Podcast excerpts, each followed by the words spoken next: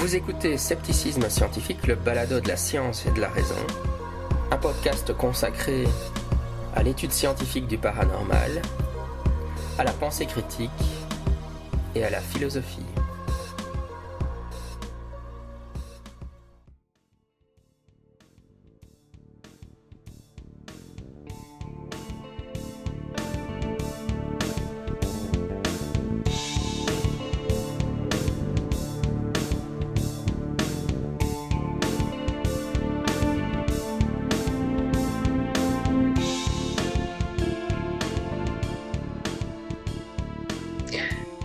Scepticisme scientifique, le balado de la science et de la raison. Je suis votre hôte Jean-Michel Abrassa et aujourd'hui je suis là pour interviewer un invité qui s'appelle Ro Paro. Salut. Salut. Voilà, donc comme vous en doutez, Paro est, une, euh, un pseudonyme et il vient de m'expliquer euh, off caméra que euh, c'est lié à l'univers de Star Wars. C'est un nom de Wookiee. Voilà, donc on est un fan de Star Wars. on va pas parler de Star Wars aujourd'hui, par contre. Et de Star Trek. Je préfère Star Trek à Star Wars en plus. Ah bah voilà, voilà, voilà là, tu, là tu me parles directement. non, mais j'aime bien les deux aussi pour de vrai. Enfin, je m'identifie plus comme un Trekkies que comme un fan de Star Wars. oui, en fait, je l'ai invité parce que il a posté enfin, il poste toujours des trucs intéressants sur Twitter, donc suivez-le sur Twitter. Et euh, il avait posté un thread euh, sur la définition de l'athéisme. Et donc, le sujet de, la, de l'épisode sera la définition de l'athéisme. Euh, mais commence par te présenter un peu ce que tu, enfin, tes sous pseudômes, ce que tu veux bien dire de toi. Pas de souci. Bah, moi, je suis sceptique depuis bah, la grande vague de 2015, en gros. Euh, au début, j'ai commencé comme beaucoup de sceptiques euh, par dire ouais, c'est génial, il y a des puissances tout autour de moi. Et puis, euh, à un moment, on se rend compte des limites des puissances tout autour de nous. Et puis, on commence à aller voir la littérature sur les sujets qui nous concernent. Et donc, ouais, sur l'athéisme, sur la philosophie, sur, sur, pas mal de ces sujets, j'ai commencé à, à, aller voir un peu directement ce que ça donne. Et puis, bah, j'essaye de partager un peu ce que je trouve au passage. Voilà. Je n'ai pas vraiment une expertise sur le sujet, je ne suis pas philosophe, mais je m'intéresse à ces sujets-là. Oui, voilà. Et puis, euh, c'est juste une, une, discussion décontractée autour du, du, sujet de la définition de l'athéisme, parce que c'est vrai que ça agite un peu les foules, euh, surtout autour de la question. Donc, certains, certains athées définissent l'athéisme comme étant non pas euh, le, le, le, fait que Dieu n'existe pas, mais comme étant un état psychologique qui serait que l'on ne croit pas que Dieu existe. ouais. Comme la non-croyance. Hmm. Voilà. Euh, bah, je, vais te laisser présenter, de toute façon, tu feras mieux que moi. Vas-y. Oh, les définitions de l'athéisme, ouais, donc bah, il y a ces deux définitions qui s'opposent. Il y a une définition qui est. Alors, Déjà, c'est la définition qui est utilisée dans la philo, c'est la, la proposition, en termes de proposition. Donc, c'est la proposition Dieu n'existe pas. Soit on soutient que Dieu existe et, euh, on est théiste, soit on soutient que Dieu n'existe pas et on est athée. Et l'agnosticisme étant euh, une autre proposition qui, est un peu différente. Et il y a une proposition qui, j'ai l'impression que cette proposition-là date de la vague des nouveaux athées de euh, même les, même les nouveaux athées, je pense pas que Hitchens, Dawkins, etc. ils utilisaient cette définition-là, mais après euh, assez rapidement, il y a une nouvelle définition qui s'est imposée, qui est l'athée comme non croyant. Et euh, alors l'avantage de cette définition, c'est qu'elle inclut à la fois les agnostiques et les athées dans un même groupe. Et c'est vrai qu'ils partagent une attitude qui est la non-croyance. ils agissent dans leur vie comme si Dieu n'existait pas. Mais, euh, mais voilà, mais c'est du coup c'est une définition qui vient en concurrence avec des définitions de la philo, qui en plus j'ai l'impression dans l'usage, euh, tu dis ce que tu en penses, mais dans l'usage j'ai l'impression que la plupart des gens vont utiliser des définitions qui ressemblent plus à celles de la philo qu'à celles-là. Oui, moi j'ai découvert euh, enfin, la définition plus récente euh, il n'y a pas longtemps, parce que oui, moi j'ai donc je fais la psycho, mais j'ai aussi un peu une formation de philosophe, et donc euh, je mmh. tombais un peu dénu quoi, en me disant mais c'est quoi ce truc? Effectivement. et comme tu dis, moi j'ai lu la, les Nouveaux athées à l'époque de la grande époque, il y a quoi Ça fait maintenant une quinzaine d'années que les, mmh. les, Nouveaux athées ont explosé. Ils n'ont jamais introduit ça non plus, donc c'est vraiment, c'est vraiment très très, très récent. Ouais. Euh, oui, moi j'ai aussi l'impression que cette nouvelle définition, euh, il n'y a pas beaucoup de gens vraiment qui l'utilisent euh, dans, dans, la population générale. Hein. C'est vraiment un truc de, de spécialistes. comme, comme, tu disais dans ton trait, les Américains, les, certains athées comme Matt Dillahunty, etc., qui l'utilisent surtout. Moi, j'ai vraiment l'impression que ça vient de, bah, tu veux, les, héritiers des, des quatre cavaliers de l'Apocalypse qui ont repris, qui ont repris cette définition-là, mais moi, le, ce que je soutenais dans mon thread, c'est que c'est plus une définition euh, politique de l'athéisme qu'une définition vraiment en termes de positionnement psychologique. C'est-à-dire que c'est une définition qui est faite pour inclure les agnostiques. Alors oui, on n'a pas défini agnostique, mais euh, agnostique, euh, si on reprend le, sens de Huxley à l'époque, c'était euh, la, thèse de Huxley, c'était c'est mal de croire quelque chose si on n'a pas des preuves logiquement satisfaisantes. C'était le grand truc de Huxley. Et l'agnosticisme, en gros, il disait, attends, j'ai la citation quelque part, j'essaie de la traduire à la volée d'ailleurs. Euh, la citation de Huxley, c'était je l'ai pas là. Euh, c'est pas, mais c'est si. Le, il a inventé le mot agnostique pour dénoter les gens qui, comme lui, se confessent euh, être totalement ignorants dans une variété de sujets à propos desquels les métaphysiciens et les théologiens, orthodoxes et hétérodoxes, dogmatisent avec la plus grande confiance. Et euh, sa position d'agnostique, c'était ça. C'était, euh, vous savez pas de quoi vous parlez, arrêtez avec vos grands airs et, la seule attitude raisonnable sur le sujet, c'est la suspension du jugement. Parce qu'on n'a pas de, de d'un côté ou de l'autre. Ça, c'était la position de, Huxley. L'agnosticisme, c'est là pour le coup est défini plus non pas comme une proposition, enfin si défini en tant que proposition, ça va être ni le théisme ni l'athéisme n'ont rempli leur charge de la preuve. Et le positionnement adapté vis-à-vis de la proposition Dieu existe, c'est la suspension du jugement. Voilà un peu la, position agnostique euh, traditionnelle. Le, il y a une autre définition d'agnostic qui traîne, et celle-là, je ne sais pas trop d'où elle sort, c'est sur la possibilité d'arriver à une connaissance sur le sujet. Et celle-là, je ne sais pas si tu sais d'où elle sort, je me sais, parce que moi, j'ai pas vraiment trouvé de source, j'ai vu pas mal de, de gens l'utiliser, mais... Euh... Non, non, c'est vrai que ça ne me dirait non plus. Mais et, et souvent, ces gens-là essayent de l'attribuer à Huxley, en plus, bizarrement. Ah ouais Ouais. mais... Euh...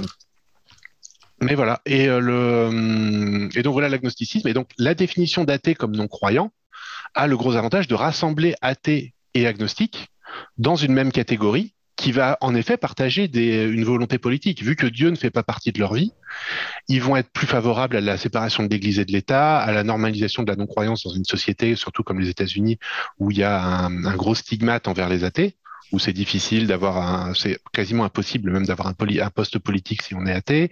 Euh, il y a même socialement, il y a beaucoup de gens qui vont avoir une relation de, une réaction de rejet quand, euh, quand on dit qu'on est athée, etc. Donc euh, il y a ce positionnement politique qui me semble beaucoup plus pertinent pour comprendre la définition d'athée comme non-croyant. Mmh. Oui, donc pour, pour les auditeurs, on avait parlé dans l'épisode avec Jérémy Royaux, dans l'épisode 448 des, de l'athéisme agnostique qui, qui enfin, tombe un peu dans, dans, le même truc, quoi. C'est euh, dans la même idée. Évidemment, moi, je trouvais que c'était un peu euh, contradi une contradiction dans les termes, avec les définitions que tu viens de donner. Bah, si on est agnostique, on dit qu'on qu'on peut pas, on doit suspendre son jugement, donc on peut pas être athée, puisque athée, c'est poser un jugement. Mmh. Mais en même temps, voilà, c'est des termes euh, qui sont des grandes ombrelles comme ça. Qui, enfin, je pense aussi, ton analyse est la bonne pour moi, que c'est très politique comme ça. Alors après, évidemment, quand j'avais fait cet épisode, on me disait mais oui, mais il y a des gens qui, qui, vont, qui vont se désigner comme ça. Bah oui, ça, ouais, je veux dire, je veux bien, je veux bien le croire, mais il y a des gens qui se disent athée agnostique, mais mmh. euh, ça n'empêche que. Alors, les gens utilisent les mots comme ils le veulent, euh, mais après, bon, euh, on, peut, on, peut, en discuter quand même. Ouais, mais ce qui est, ce qui est intéressant, c'est de voir, bah, OK, ces gens-là essayent de créer une distinction. Est-ce que cette distinction, elle est pertinente? Et, euh, et, typiquement, moi, chez les théistes, par exemple, la distinction que je les vois essayer de créer, c'est la distinction entre est-ce que je suis, est-ce que ce théiste est certain que Dieu existe euh, dans un, espèce d'acte de foi ou de, ou de certitude vraiment parce qu'on pense que les preuves sont, sont gigantesques, ou est-ce que on a une incertitude et du coup ils vont distinguer un théiste fort et un théiste faible? À travers cette distinction-là. Et euh, bah ça, ça a du sens d'une certaine manière. Le problème, c'est que quand on le transpose à l'athée, bah on voit pas trop la pertinence. C'est-à-dire, est-ce qu'il y a vraiment des gens qui sont certains que Dieu n'existe pas? Et est-ce que c'est vraiment genre une catégorie à part dont il est pertinent de parler? C'est euh, c'est pas la distinction qu'on a envie de créer, en tout cas à l'intérieur d'un athée comme non-croyant. Dans la, dans de l'athéiste comme non-croyant, on a envie de faire la différence, la distinction entre ceux qui pensent que Dieu n'existe pas et ceux qui euh, ne croient pas que Dieu existe. C'est cette distinction-là qu'on a envie de créer. Et qui part, c'est la distinction classique de philo entre l'agnostique et l'athée, qu'on a justement essayé de gommer avec cette définition d'athée comme non-croyant et qu'on essaye de réintroduire derrière en réintroduisant une distinction. Mais du coup, le problème, c'est que la distinction entre euh, le fait d'inclure l'agnostique dans l'agnosticisme dans l'athéisme, on se retrouve avec une asymétrie de la position qui fait qu'on peut pas transposer quelque chose d'équivalent au théiste en fait. Et du coup, on arrive à un, truc qui est pas vraiment un concept. C'est euh, juste une, espèce de distinction ad hoc pour essayer de recréer une distinction qu'on avait déjà voulu effacer. Enfin, c'est euh, Juste pour, pour, rebondir sur ton, ton, asymétrie de la définition, je pense que si mes souvenirs sont bien, dans ton trait, tu disais bah, en fait entre, entre un théiste faible et un athéiste faible, c'est quoi la différence hein? C'est euh, ça devient plus clair du tout quoi. C'est, bah, si, tu euh. prends, si, si on prend pour le décortiquer un peu, on va avoir un théiste faible. Ça serait quelqu'un qui croit que Dieu existe et qui ne croit, euh, puisque c'est la définition de théiste, et qui ne croit pas que Dieu n'existe pas donc, ce qui part, c'est incohérent. Bien sûr, enfin, tu dis deux fois la même chose, quoi. Et, euh, et l'athée faible, ça serait quelqu'un qui euh, ne croit pas que Dieu existe et ne croit pas que Dieu n'existe pas. Voilà, c'est exactement la définition d'agnostique. Donc on se retrouve avec quatre concepts avec cette grille de lecture là d'athée, euh, de, théiste, fort et faible. Il y en a un qui est incohérent et un qui est juste équivalent au concept de la philo. Et euh, en fait, c'est pas une distinction à quatre qu'on essaie de créer, c'est une distinction à trois je crois une proposition, je crois l'autre, ou je suspends mon jugement. C'est euh, un peu les, positionnements un peu directs à la question. Il y en a d'autres, mais euh, en termes de, positionnement de croyance, c'est les trois qu'on peut avoir. Bah, c'est toujours un peu euh, le problème quand on essaie de, de réinventer les définitions de la philo alors que les philosophes y ont pas mal pensé avant. ouais. Bah, après, on peut avoir différentes définitions pour différents usages. et, et c'est là où on se demande bah, à quel usage sert cette définition-là? Quel rôle elle essaie de remplir que les définitions classiques euh, en usage courant et en philosophie ne, remplissent pas? Et c'est là où tu te dis, bah ouais, c'est le rôle politique, moi j'ai l'impression. Oui, comme tu dis, euh, concernant la certitude, si, tu confrontes les athées et que tu, leur demandais êtes-vous certain à 100% que Dieu n'existe pas, euh, je ne sais pas quel pourcentage tu obtiendrais d'athées qui diraient oui. Ah, complètement. Peut-être Mais euh, ouais, dans les nouveaux athées, il y en avait quelques-uns qui étaient très, très extrêmes. Mais je pense que dans les athées plus de base, quand, quand il y a quelques personnages qui vont sûrement te dire, te dire ça, mais. Aaron Ra, peut-être, tu vois, des gens comme ça, mais. Euh. Ouais, c'est clair. Euh, mais sinon, oui, pour, revenir un peu à la, base, euh, pour, les auditeurs, puisque tu en parlais aussi dans le trade, je pense que c'est bien de couvrir les bases. un des arguments que les sceptiques vont dire, finalement, en, faveur de l'agnosticisme, hein, selon moi, ça serait de dire mm-hmm. oui, on ne peut pas prouver une négative, donc on ne peut pas ah. prouver que Dieu n'existe pas. Donc, vous ne devriez pas prendre position, vous devriez être athée agnostique ou mhm. athéisme faible, etc. Enfin, euh, ils défendent ça comme ça, mais qu'est-ce que tu dirais là-dessus? Bah, qu'on peut rien prouver des négatifs ou des positifs, on peut rien prouver avec certitude. Arrêtez avec la certitude, zut, quoi. on peut pas avoir la certitude de, de grand chose, en fait. Et, là, en l'occurrence, oui, il y a une asymétrie entre les positions, dans le sens où c'est peut-être plus facile de prouver que Dieu existe que Dieu n'existe pas, parce que bah, il suffit de montrer un Dieu. Mais dans tous les cas, tu vas, on va pas me montrer un Dieu demain. Donc, on va devoir travailler avec des trucs qui sont plus faibles et qui peuvent aller des deux côtés. Il y a des arguments en faveur de, l'existence de Dieu, il y a des arguments en faveur de l'inexistence de Dieu. Il y a l'argument du mal, qui est un très bon argument pour l'inexistence de Dieu quand il est bien utilisé, mais il est subtil et il y a une énorme littérature sur le sujet il y a des arguments pour l'existence de Dieu qui existent, qui sont, euh, qui sont subtils aussi, qu'il faut bien manier. Mais euh, il y a des arguments pour l'existence de Dieu, mais euh, j'ai lu sur Twitter qu'il y a absolument. Souvent, on lit ça quand même. Hein, les gens, il n'y a absolument aucune raison de penser que Dieu existe, ou il y a absolument. Ah oui, bah ça, il n'y a aucune raison de penser que le paranormal existe non plus, ouais. Et ouais, si, il y a des bons arguments.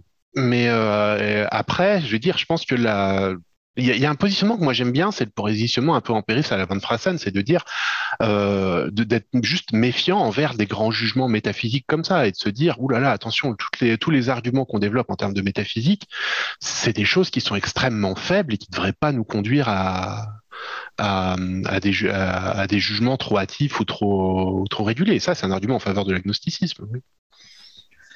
Oui, par rapport à la certitude, c'est d'ailleurs très en mode chez les sceptiques pour le moment, mais les raisonnements bayésiens, bah, avec un raisonnement bayésien, mmh. euh, tu, normalement, tu ne devrais pas avoir une certitude à 100% ou ah. dans un sens comme dans l'autre. Tu as, toujours mmh. une probabilité. Évidemment, la probabilité peut être élevée, mais ça, ah. normalement, tu ne devrais jamais avoir 100%. Mais surtout, tu vois, cette idée de on peut pas prouver l'inexistence, j'ai l'impression que c'est encore du, très mauvais popper qui circule euh, dans les milieux sceptiques. C'est popper, il faut le nuancer. C'est euh, même si vous êtes poppérien, c'est enfin si tu peux tu peux avoir des éléments en faveur de l'inexistence, bien sûr. Si ton phénomène implique quelque chose et que tu vois pas quelque chose, bah c'est que ton truc n'existe pas quoi. C'est aussi simple que ça. On peut prouver des négatifs, bien sûr. Oui, c'est ça. moi, l'exemple, enfin, je, toujours avec l'histoire parce que c'est l'argument du silence en histoire. C'est a, si les historiens ne trouvent aucun document attestant qu'un événement s'est produit, bah, ce qu'ils vont conclure, c'est que cet événement s'est pas produit. logiquement. Bah Et donc, en fait, ils prouvent une négative. Hein. Autant, autant, autant que possible, c'est mmh. la même chose.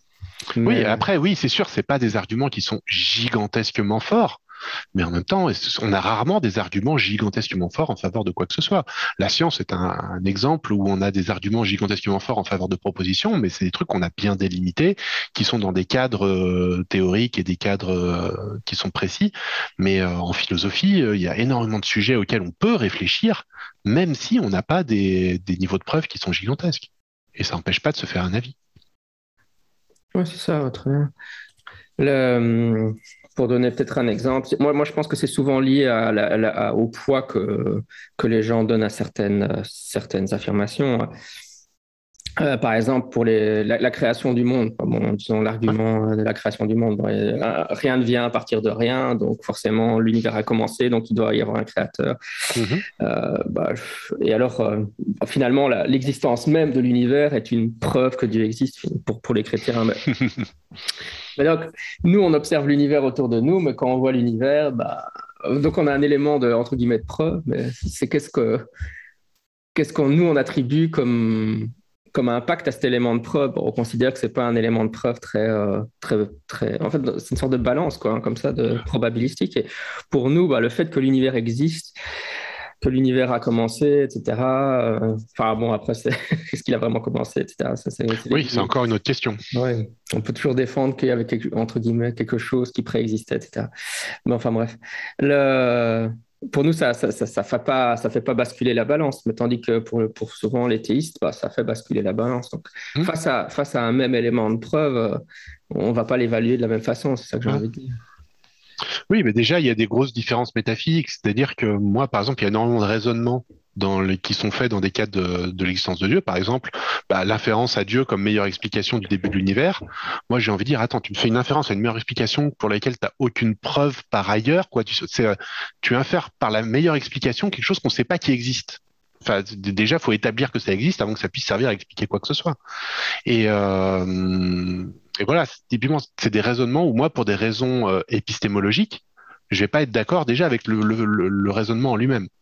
Mais le, il y a plein de choses qui font qu'on peut avoir des différences de jugement sur l'argument à la fin. Ça va être par exemple notre compréhension du Big Bang. Il y a énormément, souvent dans les débats, la, version du Big Bang qui est présentée comme, euh, comme preuve d'un début à l'univers, c'est une vision du Big Bang qui a facilement 50 ans, quoi, qui est énormément en retard sur les, progrès que la physique a fait depuis sur la compréhension de ce phénomène-là et les limites qu'on peut apporter à notre compréhension aussi. Oui, c'est ça, c'est un peu le problème de.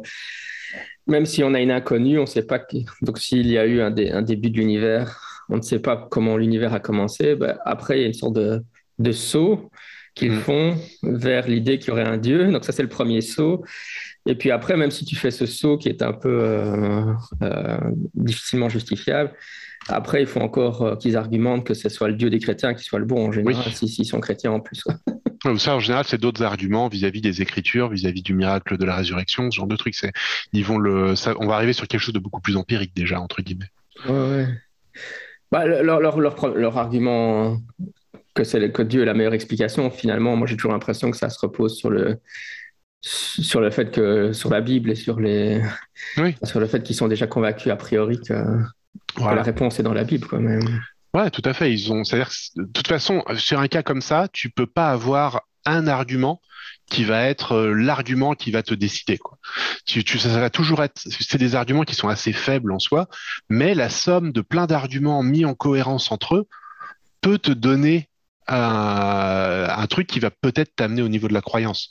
Mais le, mais oui, c'est chaque argument en tant que tel, oui, il va être faible. Et si tu débunkes un argument, un argument, un argument, un argument, et que tu regardes pas la somme de ce qu'ils apportent en termes de niveau de preuve, tu, tu rates le truc. Et aussi bien côté théiste que athée. Hein. À côté athée, on a des arguments qui sont extrêmement faibles aussi. Mais mis en conjonction, on commence à avoir quelque chose qui, qui commence à faire un cas euh, pour l'inexistence de Dieu aussi, quoi. Ouais, très bien. Euh, ouais, j'étais en train de regarder ton trait pour voir les points qu'on n'avait pas couverts, mais euh, euh, je crois qu'il faut aussi déjà mentionner l'encyclopédie que tu as citée de philosophie, parce que c'est vrai qu'on en parlait, je l'ai encore relu ce matin, c'était bien foutu. Draper, ouais. c'était quoi? J'arrive pas à retrouver le lien. alors l'article que j'avais lié, c'était athéisme et agnosticisme. C'était écrit par, par Paul Draper. Ah oui, c'est ça. Ouais. C'est dans quelle encyclopédie en ligne SEP. Ouais. SEP, ouais, c'est ça. Ouais. donc pour ceux qui cherchent. Euh, ils expliquent bien, hein, ils ont une un truc sur qu'est-ce que c'est que l'athéisme et qui prend en compte la définition de l'athéisme comme non-croyance pour la discuter et puis voir ses avantages, ses inconvénients. Mais son gros inconvénient, c'est que bah, toutes les autres positions sont définies en philosophie, en tout cas, sont définies en termes de propositions. C'est-à-dire que la philosophie, elle n'est pas là pour essayer de décrire votre état de croyance en tel ou tel truc. Elle est là pour essayer d'étudier rationnellement est-ce que Dieu existe ou n'existe pas? Et les étapes psychologiques, bah, elles sont tamponnes en fait. Ce qui l'intéresse, c'est les propositions. Dieu existe. Est-ce que cette proposition-là, elle est vraie ou elle est fausse? Quel argument on peut développer en faveur ou en défaveur de, de la vérité de cette proposition? C'est ça qu'elle fait la philosophie. Elle n'est pas en train de, dans le descriptif d'image mentale. Ça, c'est de la psychologie. La, philosophie, elle va chercher les faits sur la question. À, part un, intérêt de regrouper euh, donc euh, les agnostiques et les athéismes sous une, même bannière et ce qui présente un intérêt euh, politique, qu'est-ce que quel est l'intérêt, selon eux, d'écrire des phénomènes psychologiques? Bah, ça, m'échappe vraiment, en fait. Je, suis vraiment perturbé par cette définition. Je pense que c'est. C'est-à-dire qu'il parle en termes. Enfin, moi, j'ai l'impression qu'on parle en termes d'état psychologique. Quelque part, quand on cherche à. Quand on... Moi, la première fois que je me suis renseigné sur des termes comme athée, comme, euh, comme agnostique, etc., j'ai. Je, cherchais une étiquette à me donner. C'est-à-dire que tu cherches un, un mot raccourci pour décrire ta position sur le sujet. Et du coup, le décrire en termes de position psychologique, c'est pas forcément débile quand tu te cherches une étiquette pour toi personnellement. C'est euh, après on peut aussi hein, chercher une étiquette qui soit une proposition. C'est voilà euh, mon isme, athéisme, c'est une proposition avec euh, Dieu n'existe pas et je suis d'accord avec cette proposition là. Voilà. Et, euh, et, ça permet en plus de, de sortir des, euh, des, étiquettes qui sont un peu plus contre-intuitives, comme euh, je suis non cognitiviste par exemple. Je pense qu'il n'y a pas de sens, que le, la question est-ce que Dieu existe n'a pas de sens, mhm. qu'elle ne réfère pas à des concepts que, que je peux intégrer cognitivement. Quoi. Et, et du coup, je ne sais pas ce que tu veux dire et je ne vais pas répondre à ta question. C'est un positionnement. Et dire je suis non cognitiviste, bah, ça transmet tout ça. Donc, c'est des étiquettes qui sont assez pratiques pour ça. Oui, c'est un peu, ça vient de la première moitié du XXe siècle avec les positivistes qui disaient que seulement, seulement ce qui est empiriquement vérifiable a du sens. Le reste n'a mhm. même, même pas de sens. C'est du non-sens. Bon, alors le, problème, c'est que euh, avec cette avec le positivisme formulé comme ça, c'est qu'évidemment la phrase euh, seul euh, ce qui est observable empiriquement euh, et, a du sens est, elle-même une phrase qui n'a pas de sens. Ouais, une phrase empiriquement vérifiable. c'est une autocontradiction dans les termes, mais, mais, mais, bon, après, oui, je pense qu'on peut défendre l'idée qu'effectivement les affirmations sur Dieu, non. Enfin, en tout cas, ça peut être une conviction qu'on a que que quand on parle de Dieu, euh, c'est juste. Euh, moi, je, comprends ce qu'ils veulent dire quand je réfléchis à une conscience euh, qui soit pas intégrée dans le, dans le temporel. C'est-à-dire que si, tu as une conscience, mais que tu es hors du temps, je veux dire, il n'y a pas de flux de conscience, il n'y a pas de décision. C'est quoi une conscience qui n'a pas de temps? Enfin, moi, c'est un truc, j'ai pas de concept associé à ça. Je ne vois pas à quoi ça pourrait ressembler. Et donc sur cet aspect-là très précis de Dieu, si tu me dis que Dieu est conscient et hors du temps, bah là, j'ai envie de dire, je suis non cognitiviste. Je vois, je vois pas de quoi tu me parles. Je vois pas en quoi ce truc-là pourrait être vrai, faux, quoi. C'est juste un truc qui n'a pas de sens. Donc sur ce point-là, je, comprends la position d'Ocog euh, sur cet aspect-là, par exemple. Ouais, tout à fait. Ouais. non, mais ça, ça me parle aussi. Hein. Ouais, donc, euh, par exemple, euh, en anglais, il parle de gibberish. Hein, donc, euh, les phrases, ça serait du charabia. Hein, c'est une façon mm. technique de décrire. il y a des, ils émettent des mots, mais en fait, on se demande ce que ça veut dire. de ce côté-là, avec, avec ce genre de choses, c'est à la fois, de toute façon, je pense qu'on est d'accord là-dessus, mais avec ce qu'on a jusqu'à maintenant. Mais comme tu viens de donner un très bon exemple de charabia, on se dit, mais qu'est-ce que ça veut dire dans le fond quand ils disent ça? D'un autre côté, il y a, dans les sceptiques, il y en a qui pourraient tenter d'étendre ça à l'ensemble de la métaphysique en disant tout, tout, ce que tout ce qu'on dit. Euh, enfin, où, on pourrait ne plus, euh, enfin, on peut plus du tout avoir de conversation à propos de Dieu. Bah, enfin, c'est la position non cognitiviste, comme tu dis. Hein. C'est non, non, cognitiviste. Non, cognitivisme. Ouais. dire, euh, c'est toute la métaphysique, c'est juste du bruit, mais je, Ici, en fait, finalement, il y a. En même temps, ceux, qui, ceux qui disent ça, en général, ils croient en l'existence d'un monde réel et donc ils font de la métaphysique aussi, quoi. C'est de la métaphysique, ça. ouais, c'est ça. Sur la position, euh, dire qu'il y a des affirmations qui n'ont pas de sens, c'est clair, mais dire que l'ensemble de la métaphysique, qu'on peut même pas avoir de conversation métaphysique, ça c'est un peu extrême. Euh, comme on l'a dit avant, il y, a moyen d'avoir des arguments pro et contre l'existence de Dieu. Hein, euh, donc ça veut dire qu'il y a la on a, on a la possibilité d'avoir des débats métaphysiques et de se forger une opinion sur, la question. Mais après, je pense que la position euh, euh, du rejet de la métaphysique, c'est une position qui existe en philosophie, mais elle n'est pas totale. C'est-à-dire que de toute façon, d'ailleurs, la position de rejet de la métaphysique, c'est pas une position métaphysique, ça? Je sais pas. ça serait beau. Je sais pas, je suis pas assez technicien pour, euh, pour savoir, mais si tu vois des gens comme von Frassen, par exemple, avec sa posture empirique, qui vont dire, bah oui, il y a certains, certains modes de raisonnement métaphysique, et typiquement ce que je disais tout à l'heure de, l'afférence à la meilleure explication en postulant une meilleure explication dont on n'a pas d'éléments par ailleurs, ça c'est un, type de raisonnement métaphysique qui est, controversé quoi, et avec lequel on peut ne pas être d'accord. Mais on va, on, va avoir des positions métaphysiques de toute façon. Il y a toujours un cadre de pensée dans lequel on se place métaphysiquement.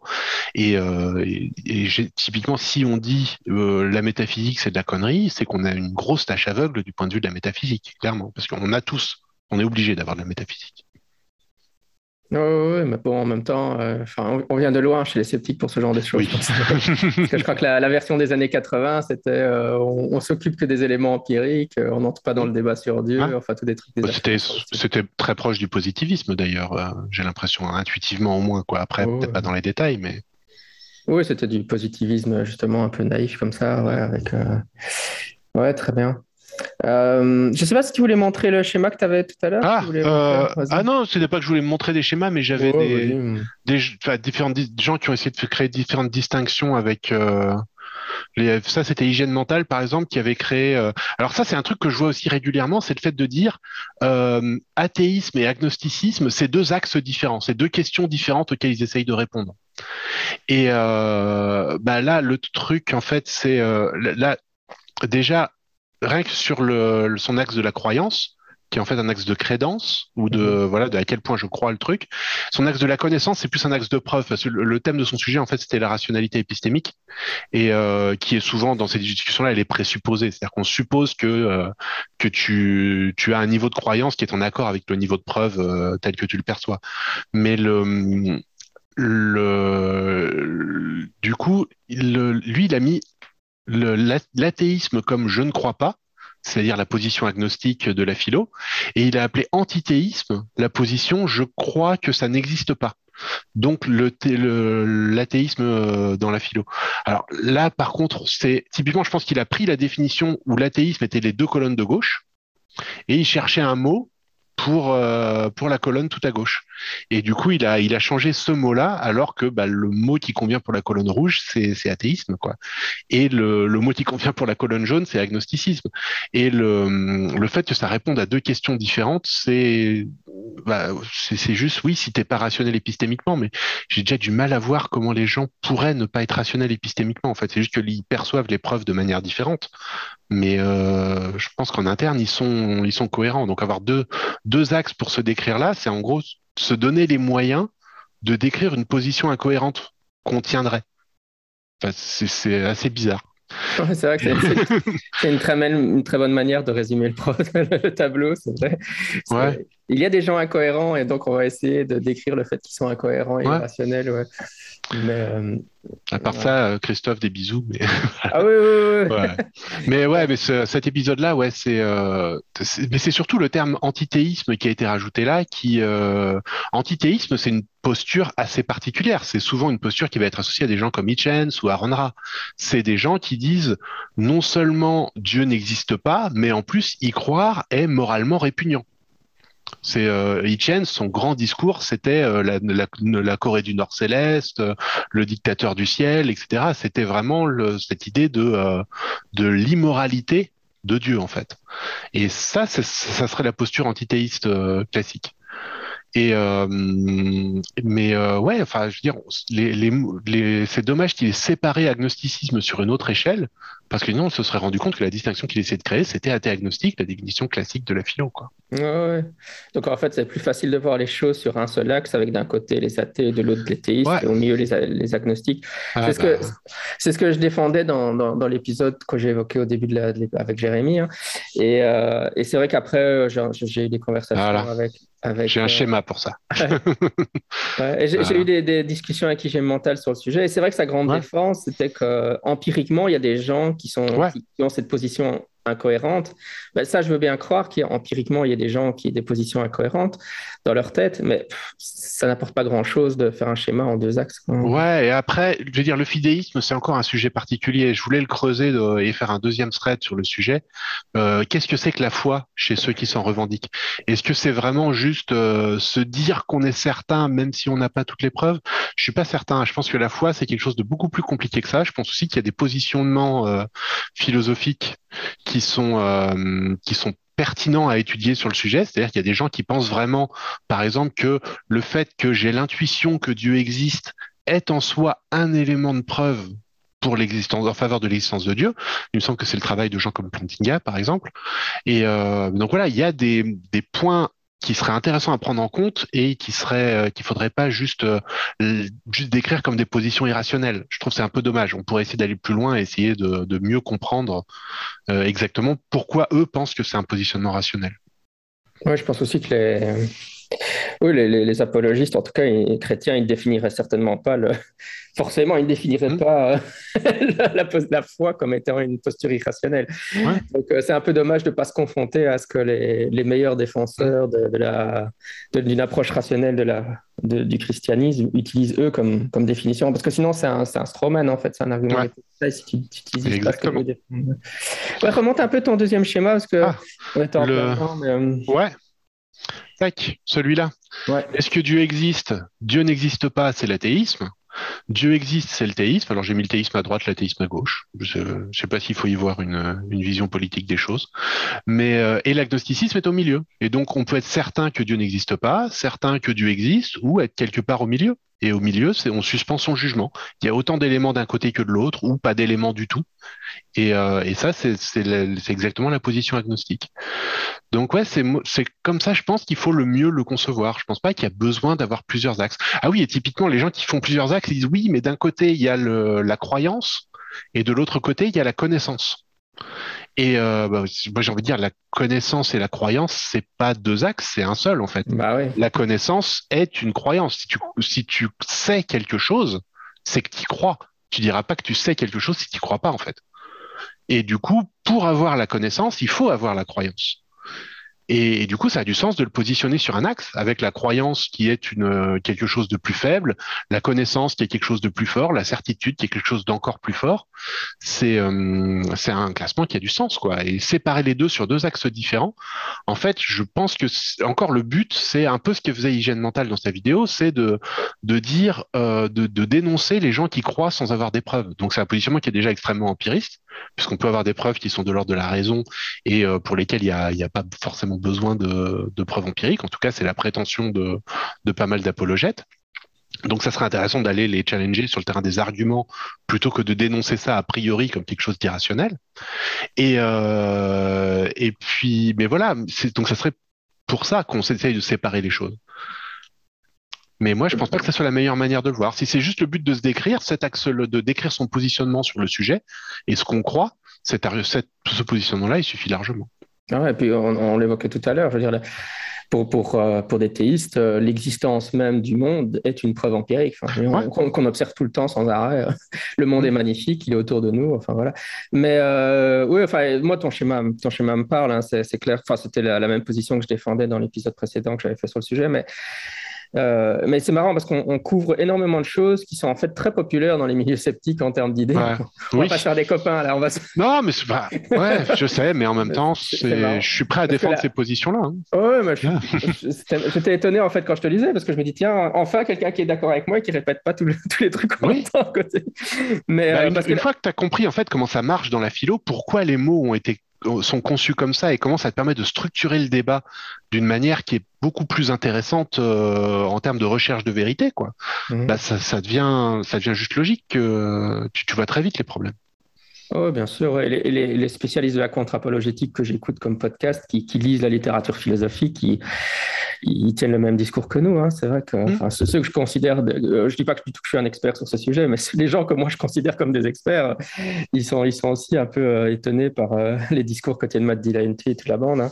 Mais pour revenir sur, parce que ça c'est vraiment, c'était ça que je voulais pointer, un truc qu'on entend beaucoup dans la communauté sceptique, c'est évidemment qu'il y aurait une différence entre croyance et, et connaissance. Mais enfin, comme tu viens de l'expliquer, c'est pas, c'est quelque chose qui tient pas la route. Enfin, en général, un truc classique, c'est de définir la, la, connaissance comme une croyance justifiée. Hein, donc, euh, une croyance. Je sais pas si tu as vu, mais mhm. dans le dernier Phil Paper Survey, il est en train de se casser la gueule, la, la croyance vraie justifiée. Ah oui, non, c'est vrai. C'est pour ça que j'ai dit euh, un truc classique parce que c'est. Euh, c'est plus aussi consensuel que ça l'a été à une. plus aussi consensuel que ça l'a été, mais bon. ouais, c'est vrai que. Mais euh, ouais, ouais, non, c'est marrant. Mais enfin, bon, avant, je sais pas comment on va dire.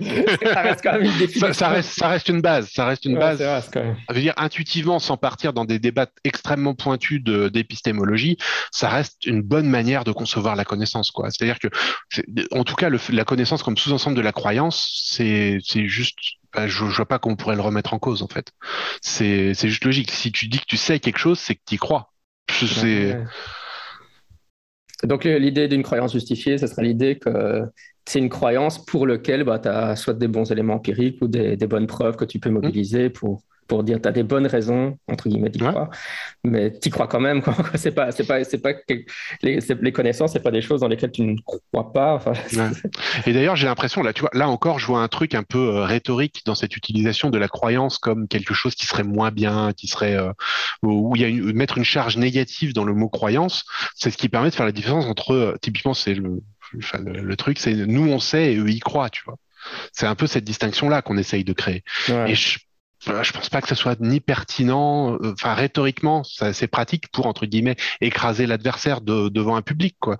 Mais mais si quand on discute avec quelqu'un, partir dans ce genre de rhétorique, enfin la discussion elle peut pas bien se passer derrière, c'est pas possible si tu commences à, à prendre les gens de haut comme ça. Oui, en plus, il y a toujours ces associations d'idées dont tu parlais déjà tout à l'heure avec euh, euh, les gens qui sont convaincus que Dieu existe, c'est forcément à cause de la foi, parce qu'ils n'auraient pas d'arguments, alors qu'en réalité, tu peux très bien avoir des arguments pour défendre le fait que tu, que tu crois en Dieu. Enfin, comme, comme on expliquait juste avant, le, la foi, c'est encore une tout à fait autre bestiole. ouais. ouais. Je suis assez pour ne pas trop toucher à la foi. Parce que... ouais, non, non c'est vrai que c'est. Euh, mm c'est toute une il y a les, les enfin, donc les, apologètes peuvent défendre toute une épistémologie à base de foi en disant que tu pourras avoir une sorte de connaissance intuitive, que l'évidence intuitive qui apparaîtrait dans ta conscience, que mm. tu existes. Enfin, ça serait ça la Qui serait une preuve en soi parce que c'est beaucoup plus attendu s'il existe un Dieu que s'il n'existe pas de Dieu. Tu vois, un truc comme ça. Il y a, il y a, il y a un truc derrière, mais oui, je, je, J'y crois pas trop non plus, mais. Mais c'est vrai que voilà, les gens qui. en fait, on est en train de brosser un peu le panorama des débats en, apologétique. Et donc, si vous voulez vraiment discuter sérieusement d'apologétique, c'est de ça qu'il faut parler et pas d'inventer mm. des trucs que, les, que les chrétiens ne mobilisent pas eux-mêmes dans leur, dans leur discussion. Cool. Euh, bah, je crois qu'on a un peu fait le tour. Je sais pas s'il y a. Je euh, ouais, qu'est-ce que j'avais? J'avais encore le schéma de l'échelle de Dawkins, euh, qui ah, lui bah, au moins l'a fait à peu près bien. bah, euh, après, on n'est pas forcément obligé de sortir tous les schémas que j'ai préparés, mais ouais. Après, oui, j'ai trouvé un truc en anglais. Bon, bah. Mais ouais, tu avais l'échelle de Dawkins, où lui, il fait ce qu'il présente, c'est exactement le le truc l'échelle unique dont je parlais tout à l'heure, où il a des forts et des faibles. Donc il a les strong athéistes qui est certain, le strong théiste qui est euh, qui est certain de, l'existence, le strong athéiste qui est certain de l'inexistence, et puis il a une gradation avec au milieu l'agnostique euh, qui suspend son jugement. C'est euh, c'est ce que Dawkins proposait dans son bouquin, c'est exactement ce que ce qu'on a proposé nous aussi ici. Ouais ouais. Au moins une chose bien qu'a proposé d'autres. Voilà. Il y en a. Après, c'est pas original de lui, et, enfin le, concept n'est pas original de lui, mais, voilà, au moins c'est un, une figure de l'athéisme euh, contemporain qui, euh, qui présente les choses de cette façon-là. Quoi. Oui, je sais pas, peut-être pour les auditeurs, parce que probablement que pour nous ça paraît évident, mais donc comme, on, l'a dit jusqu'à présent, il y a une littérature philosophique assez abondante. Bon, c'est un domaine qui s'appelle la philosophie de la religion. Donc, euh, si, ça vous intéresse, il y, a des, manuels sur la philosophie de la religion, il y a, des, tout des bouquins. Enfin, c'est un, domaine super vaste. Euh, et euh, souvent, en fait, le problème, enfin, je sais pas, historiquement, en tout cas pour la, jeune génération, une partie du problème vient du fait que je pense que les nouveaux athéistes et et leurs descendants, mais donc les nouveaux athées eux-mêmes, philosophiquement, étaient extrêmement faibles. Ils, ils maîtrisaient vraiment pas le sujet. Euh, hmm, Dennett ouais. Ah oui, oui, oui c'est vrai. Il y avait Dennett. Il y avait Dennett. Samaris, oui, Samaris n'était pas très philosophe. Hitchens non plus, il était surtout, euh, il avait du bagou et, des, idées très tranchées. Et euh, le quatrième, c'est qui déjà? Bah, Dawkins. C'est Dawkins, voilà, qui est pas non plus un grand philosophe, mais euh, qui a au moins une formation un peu plus classique. j'ai l'impression, il a au moins des, petites bazounettes. J'ai l'impression, je sais pas. Je connais pas ça. C'est vrai qu'il enfin, de God Delusion, en termes de philosophie, c'était assez pauvre. et alors, euh, voilà, Je dis, généralement, il défend des positions un peu, justement, euh, hmm. positivistes, etc., ou des choses qui ont été, euh, en général, réfutées en philosophie. c'est un peu des positions naïves, comme ça. mais c'est vrai qu'il y avait des nets, j'oubliais Nedet, qui était, qui était très bien. Samaris, lui, il avait c'était dans son bouquin sur la, sur la conscience où il mettait, euh, c'était son bouquin sur la, sur la conscience où il mettait dans, en note de, première note de bas page, j'ai, ah oui, la moralité. Oui. Je n'ai lu aucun livre de philo sur le sujet parce que ça ne présente aucun intérêt. What the F, quoi. Merci, Samaris. c'est pas comme si les, les philosophes n'écrivaient pas sur ce sujet depuis 2000 ans et tu veux réinventer la roue. Enfin, Mais il s'est mis aussi les gens ados sur, euh, sur la morale, ouais quand il a essayé de faire un, truc pour dire, pour dire que le, le, en gros, l'utilitarisme était la vraie bonne morale et que tout le monde en parle de ça quand on parle de moralité, quoi. non, c'est clair. Bah, c'est vrai, donc il y, y a, eu un, un peu un, une ambiance comme ça autour de ces gens. Je crois les gens ont lu ces auteurs et en gros, ils n'ont pas montré le bon exemple probablement, à part des nets, mais euh, voilà, ils n'ont pas montré le bon exemple en termes de comment se référer à la littérature philosophique, je pense. Mais euh, enfin bon, après des athées euh, qui n'étaient pas philosophiquement comment dire, éduqués, il y en a toujours eu, hein, c'est pas, pas nouveau. Ouais, mais c'est le problème, c'est le il y a aussi le discours qui va être attrayant et le discours qui va être euh, vrai, quoi. C'est-à-dire qu'il y a aussi, pour des gens qui ne connaissent pas du tout le sujet, Enfin, moi, typiquement, le... j'avais été voir quand j'étais euh, ado, sûrement, euh, sur Wikipédia, la définition d'athée, agnostique, etc. Puis j'ai vu athée, croire que Dieu n'existe pas. Je fais, waouh, quand même pas, faut, faut pas abuser. Agnostique, euh, suspend son jugement, mais peut, peut soutenir que la connaissance sur le sujet est impossible. Je fais, ah, pardon, elle n'est pas impossible, la connaissance, éventuellement on pourra, tu vois. Et donc, j'ai fait le tour des positions, et puis j'ai, à la fin, j'étais arrivé pas satisfait, quoi. Et c'est justement cette, quand j'ai commencé à regarder du Matt Dillahunty et des gens comme ça qui utilisaient l'athéisme comme non-croyance, où là, c'était un terme aussi auquel moi, j'ai pu m'identifier. Mhm. Alors que j'étais extrêmement confus sur ma position sur le sujet. Où je suis, parce que je suis essentiellement un agnostique qui se dit athée grâce au rasoir de Cam. Moi, c'est la, meilleure manière que j'ai de le, théoriser actuellement. J'ai envie de dire que Dieu n'existe pas, mais je reconnais que les preuves sont extrêmement faibles sur le sujet. Et, euh, j'ai l'impression que c'est le rasoir de cam qui fait la différence, mais je suis encore en train de, comprendre. Et, euh, et du coup, c'est une fois que cette définition-là a pu te permettre de rentrer dans le débat en t'y sentant inclus, où là, par contre, tu commences à apprendre et à découvrir la complexité du truc. Mais euh, et je veux dire, on, découvre ça pareil sur le sur euh, au scepticisme, c'est-à-dire qu'il y a un discours un peu simpliste en termes de biais cognitifs, en termes de, de, de discours comme ça, qui sont extrêmement attrayants et qui permettent aux gens de commencer à se poser des questions intéressantes sur comment les gens développent des croyances, etc. Et, euh, et après ça, bah après, par contre, faut pas s'arrêter là, quoi. Faut continuer aussi bien sur euh, la définition de l'athéisme que sur les biais cognitifs. Il y a énormément de choses qui sont passionnantes à découvrir derrière, et c'est extrêmement dommage de s'arrêter à cette vision simpliste, en fait. Ouais, c'est marrant parce que c'était exactement ce que je discutais avec euh, Richard, mon voisin, etc., dans une des dernières vidéos qu'on a faites. Bah, on peut critiquer euh, l'approche par, euh, mm. par la rhétorique et, les biais cognitifs de, ou l'approche psychologisante de la croyance, mais en même temps, si ça, si ça, ma, défense à moi, c'est celle que tu viens de faire, c'est de dire, bah, ok, ça, c'est une première étape pour les gens pour rentrer dans le mm. sujet, et puis, alors, quand on reproche de ne pas mobiliser d'autres euh, domaines comme la sociologie ou mm. l'histoire, etc.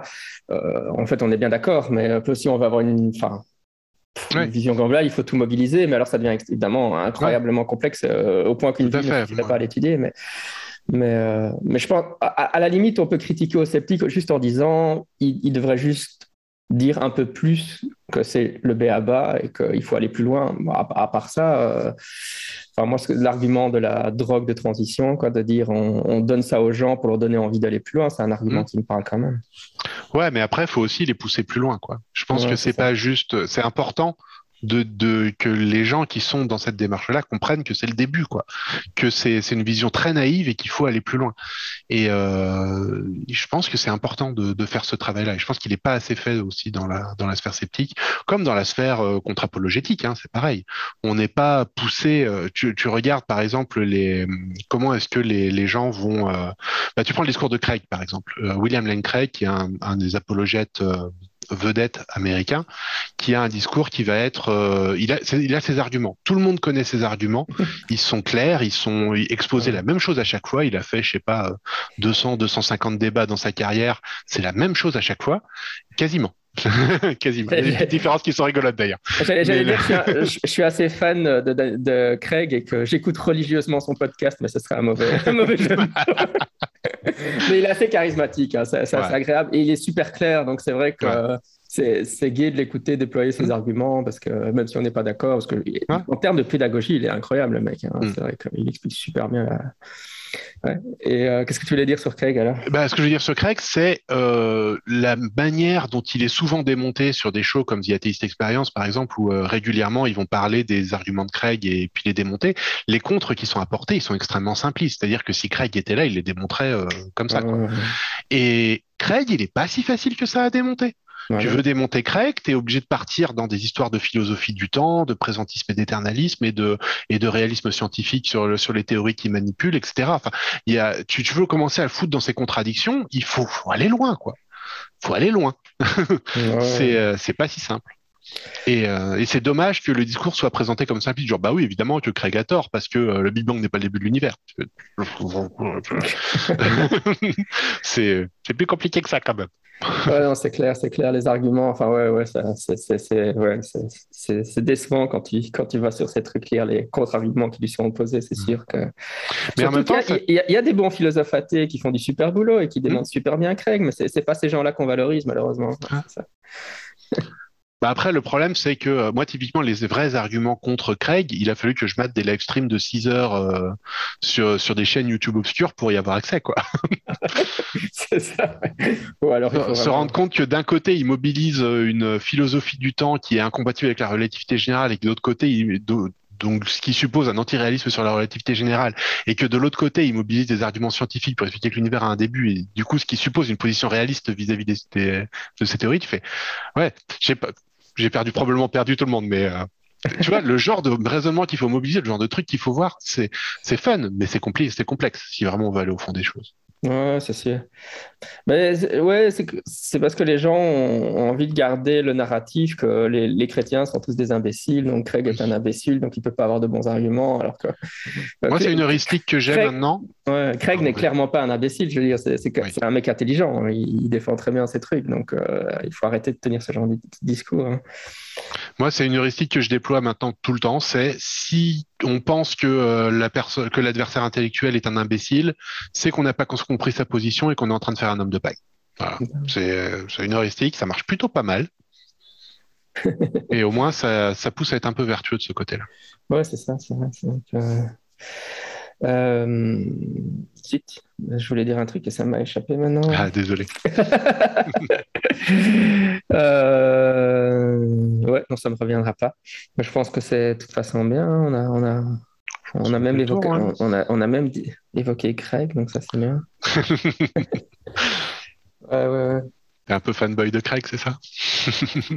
Oh, bah, En tout cas, en, en, fait, ça me fait rire quand il défonce les, les, athées qui, euh, qui, ne savent pas euh, qu'est-ce qu'il en a défoncé. Quoi. C'est vrai qu'il leur donne des leçons d'humilité. Hein. C'est vrai que c'est mm.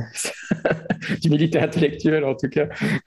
c'est vrai que Richard Dawkins avait d'ailleurs refusé de manière assez célèbre de débattre avec lui et puis s'est retrouvé dans un truc euh, aux États-Unis. Ah non, au Mexique, il avait été invité dans 3 contre 3 et il savait pas que Craig faisait partie ah. de l'opposition parce qu'il y avait eu un changement de dernière minute. ça Mais oui, enfin Dawkins, il est, enfin, c'est pas son adversaire, Craig euh, Dawkins. Qu'est-ce qu'il veut Je sais pas quel genre de d'argument. Il... Bah oui, en tout cas, il va se faire défoncer par Craig, ça c'est certain. S'il essaie de prouver l'inexistence de Dieu, il se fait défoncer, Dawkins. Ouais, non, c'est sûr, c'est sûr. Oui, et puis lui, il avait un argument. Enfin, je sais pas, son truc, c'était je, je, ne veux débattre que des évêques. Ou enfin, Craig, n'était pas assez élevé dans la hiérarchie. ah oui, mais en même temps, il y a aussi un truc sur Craig qui veut débattre que avec des gens qui ont un, un diplôme terminal dans leur champ, donc des docteurs. Et, euh, et, je sais qu'il y a Matt Dillahunty, par exemple, qui était remonté. Euh, contre ça pendant un moment il disait Craig, you coward. ah, mais euh, ouais, non, ça m'est revenu ce que je voulais dire. Oui, c'est vrai qu'un truc qui, qui, me désole souvent, et, ça, c'est un peu dans les, ces petits pubs comme ça, les, les gens euh, qui. Euh, les conversations, les, questions-réponses, souvent, quel que soit le sujet, il y, a souvent des. Ça, ça, a tendance à dévier vers euh, vers la critique de la religion de manière assez marrante parce que je me dis on est dans des trucs sceptiques, c'est un peu bizarre qu'il y ait cette tendance à vouloir aller vers le sujet de la religion. Mais alors, euh, quand ça dérive vers la religion, euh, c'est toujours des, des, arguments anticléricaux, hein, donc style, je sais pas moi, tous les prêtres sont des pédophiles et des choses comme ça. Et je veux dire, bon, ok, vous êtes des. En fait, anticléricaux et athées, c'est pas la même chose, quoi. Je veux dire, c'est pas. pas on peut, vous pouvez critiquer l'Église catholique ou, je sais pas, voilà, les imams, ce que vous voulez, mais c'est pas des arguments contre l'existence de Dieu. Quoi. Pas... On pourrait toujours dire, bah, euh, oui, l'Église catholique est, est, horrible, euh, ou, je sais pas, moi, le clergé du bouddhisme, et je sais pas, n'importe quelle religion, vous prenez leur clergé, mais ça, ça, ne fait pas que euh, les positions qu'ils défendent sont, sont incorrectes. Pas... Mais c'est le positionnement antithéiste, ça. C'est des gens qui sont antithéistes à la chance. Ah ouais, non, c'est vrai. C'est une condamnation morale de la religion, mais ils ne parlent pas de la vérité ou pas de la religion. Ouais. ouais. il, il, parlait super bien. Hein. C'était un, un, orateur. Hein. C'était surtout ça. Quoi. ah, c'était un show, ouais. Vous savez que même s'il avait zéro bagage en philosophie, il arrivait à défoncer n'importe quel philosophe quand même. Quoi. Avec un verre de whisky en main, il était complètement alcoolique. C'était un personnage. Oh, enfin, en fait, c'est vrai qu'on les critique, mais euh, ah, Dawkins, il m'énerve quand même un peu. Mais Hitchens et Samari, je les aime quand même bien. Hein. C'est vrai mm. que euh, Dawkins, je suis toujours en mode peut faire mieux, mais euh, c'est vrai que. Je pense pas qu'il fera mieux maintenant. Hein. Non, non, non, maintenant il est. Ok, ben écoute, euh, merci d'être venu sur, euh, sur pour nous parler des définitions de l'athéisme. Et euh, rappelle-nous, on peut te trouver sur Internet? Arrobase Rouparo sur Twitter. Ouais. Et puis, puis voilà, c'est tout pour l'instant. C'est déjà bien. Alors, c'était Scepticisme scientifique, le balado de la science et de la raison. J'étais votre hôte, Jean-Michel Abrassard. Sceptiquement vôtre.